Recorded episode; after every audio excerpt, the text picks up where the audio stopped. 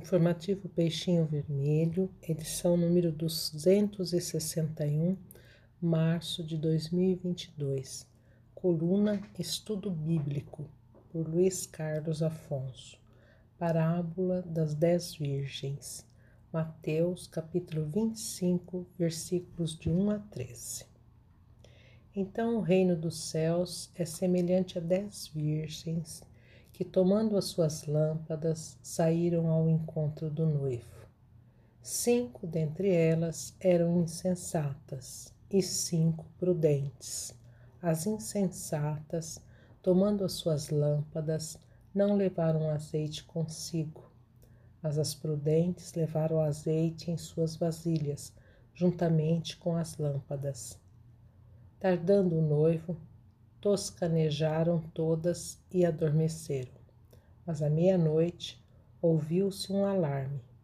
Sai ao encontro. Eis o noivo que chega. Então se levantaram todas aquelas virgens e prepararam as suas lâmpadas.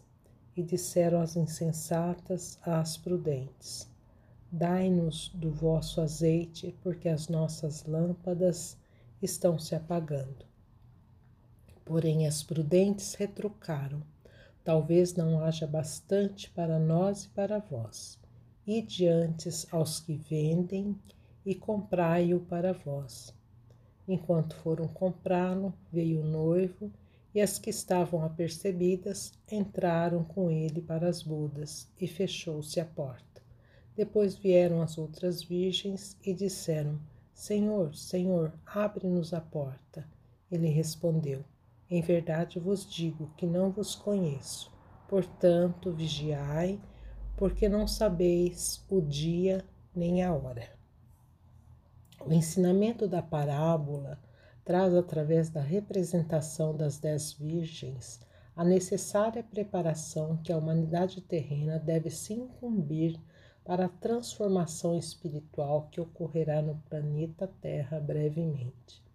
Segundo Emmanuel, o noivo citado na parábola seria Jesus e a noiva o planeta Terra.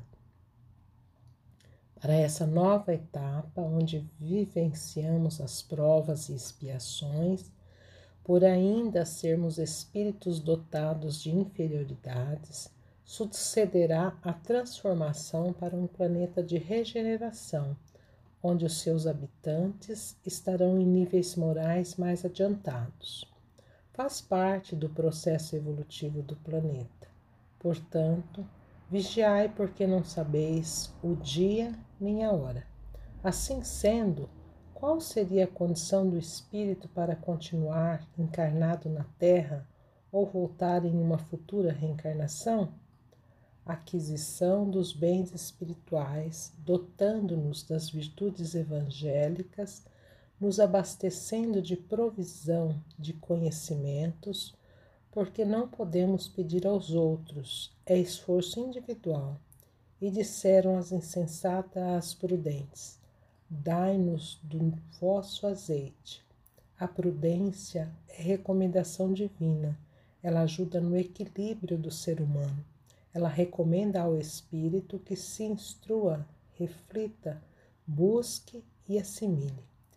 Antes de iniciarmos o entendimento de como buscar a nossa reforma moral através dos ensinamentos evangélicos que nos darão uma melhor condição espiritual necessária a conquistas evolutivas e o passaporte à permanência no planeta Terra renovado, vamos tentar nos situarmos se estamos agindo conforme as virgens insensatas ou as prudentes. A nossa evolução espiritual está condicionada a atender às leis divinas, eternas e imutáveis, leis que regem o universo criado por Deus. O Livro dos Espíritos, capítulo 1, das leis divina ou natural, pergunta 614 seguintes.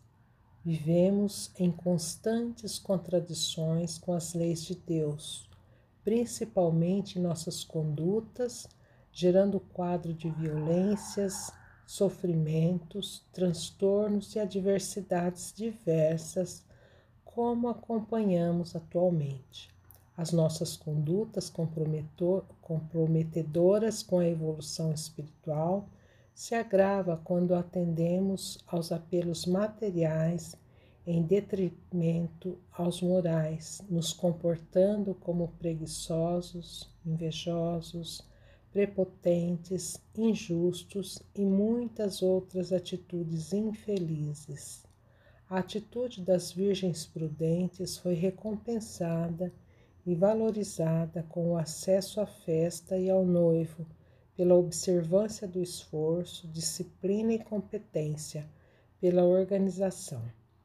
Isso nos mostra que virtudes e conhecimentos não se podem transferir a outra, pois o progresso do espírito é individual. As conquistas das virgens são simbolizadas pelo azeite, que seria a luz própria do espírito, e isso é conquista. Sejamos precavidos como as virgens prudentes, que possamos abastecer o nosso espírito com combustível convertido em luz própria e que o bom senso nos ajude a entender a necessidade de aprimoramento espiritual através do conhecimento e atitudes nobres. Amai-vos e instruí-vos é a recomendação do Espírito de verdade. O Evangelho segundo o Espiritismo, capítulo 6, item 5.